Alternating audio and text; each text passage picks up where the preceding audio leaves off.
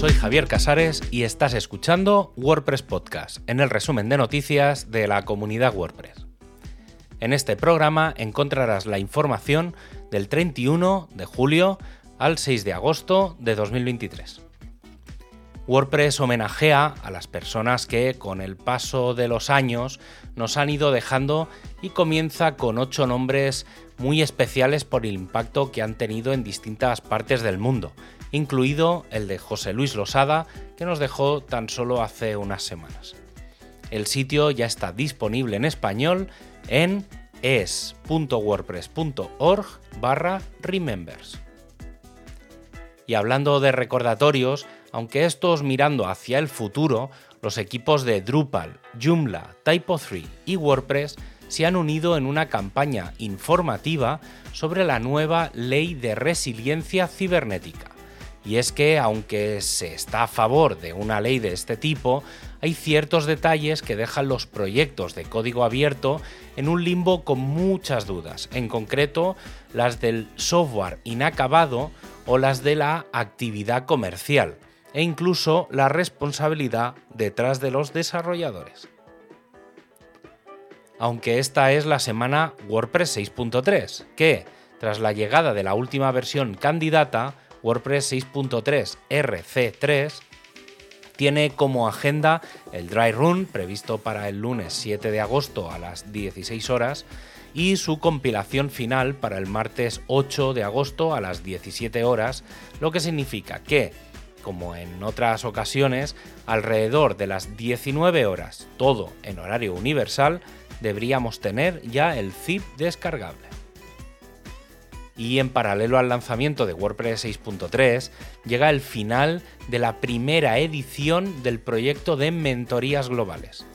A lo largo de cuatro semanas, varias personas se han acercado a la comunidad donde han aprendido los elementos globales de su funcionamiento y han podido elegir alguno de los equipos en los que quieren colaborar. Estos últimos días, varios equipos han optimizado su sistema de aterrizaje como el de Polyglot, soporte o training. El equipo de Core sigue buscando la mejor optimización del flujo de trabajo entre Gutenberg y el editor. Y es que, una vez más, tras la revisión de la retrospectiva, no se acaba de encajar la mejor manera de pasar las funcionalidades del plugin experimental a la versión definitiva. Principalmente cuando una nueva versión mayor, como la de WordPress 6.3 o la próxima 6.4, se acerca. Y esto también va en línea de la responsabilidad de las tareas y los tickets del track de Core, que también han aparecido con el inicio del camino a WordPress 6.4. En este caso se plantean tres posibilidades. La primera es que si alguien configura un ticket para acabarlo en una versión concreta, te encargas de que eso se haga. La segunda es que si decides hacerte propietario de un ticket, te has de encargar de acabarlo. Y la tercera es que si se mueve un ticket a una versión concreta, has de trabajar para que se acabe y encontrar a las personas correctas para conseguirlo.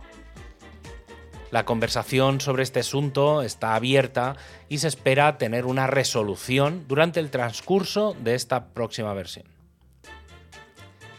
El equipo de diseño ha presentado bastantes ideas nuevas que reflejan el camino de los distintos proyectos. Por ejemplo, Openverse tendrá nuevas pantallas según las fuentes, creadores y etiquetas, y un pequeño modal en el que se enlacen a fuentes externas a modo de metabuscadores.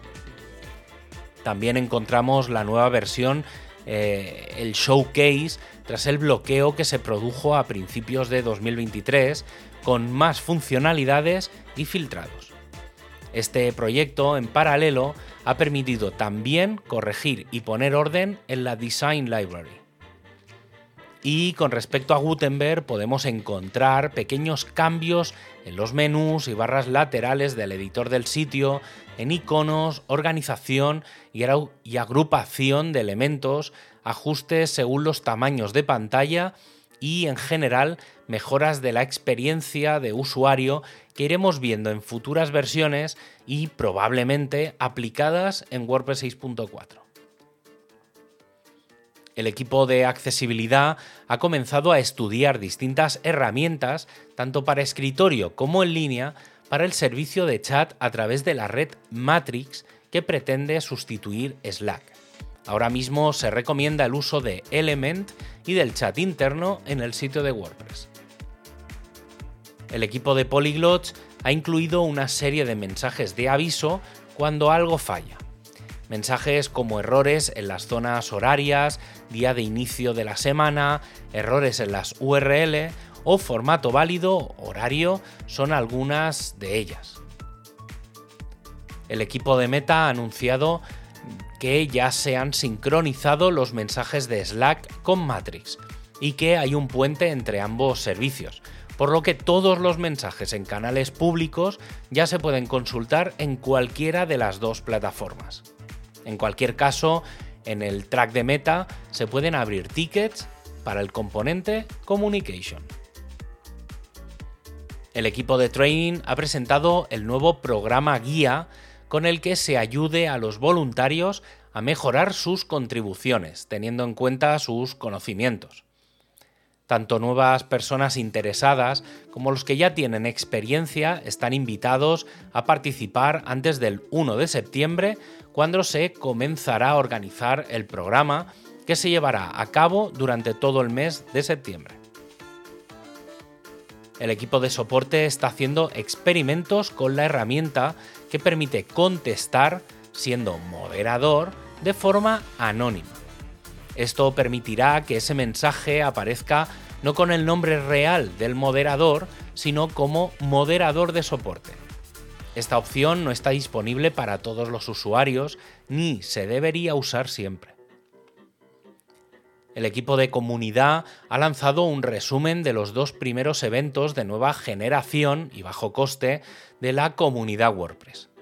Tanto el evento de Alemania como el de España se han planteado como eventos reducidos tanto en tamaño como en asistentes, eventos que se plantean mayores que una meetup pero menores que una WordCamp, aunque la mayoría de los asistentes eran ya personas de la comunidad, lo que deja en el aire el cómo llegar a nuevos usuarios de WordPress. Y llega BuddyPress 12.0 todavía en versión beta, con bastantes actualizaciones y que plantea salir el 30 de octubre de 2023. Se incluye una gran mejora y 60 cambios más. La más destacada, ya que ya se llevaba tiempo hablando y probando, es la de BuddyPress Rewrites, o la posibilidad de cambiar las rutas de todo, y que cierra un ticket que llevaba en el aire más de 10 años. También se incluirá la posibilidad de crear comunidades privadas en las que solo podrán incluirse aquellos usuarios que se aprueben. Y otro paso claro que tenía que llegar era el de la obsolescencia de los widgets y el tema clásicos, que quedarán en el plugin BuddyPress Classic para dar paso exclusivamente a los bloques. Y para acabar, este podcast se distribuye con licencia EUPL. Tienes todos los enlaces para ampliar la información en wordpresspodcast.es. Un abrazo y hasta el próximo programa.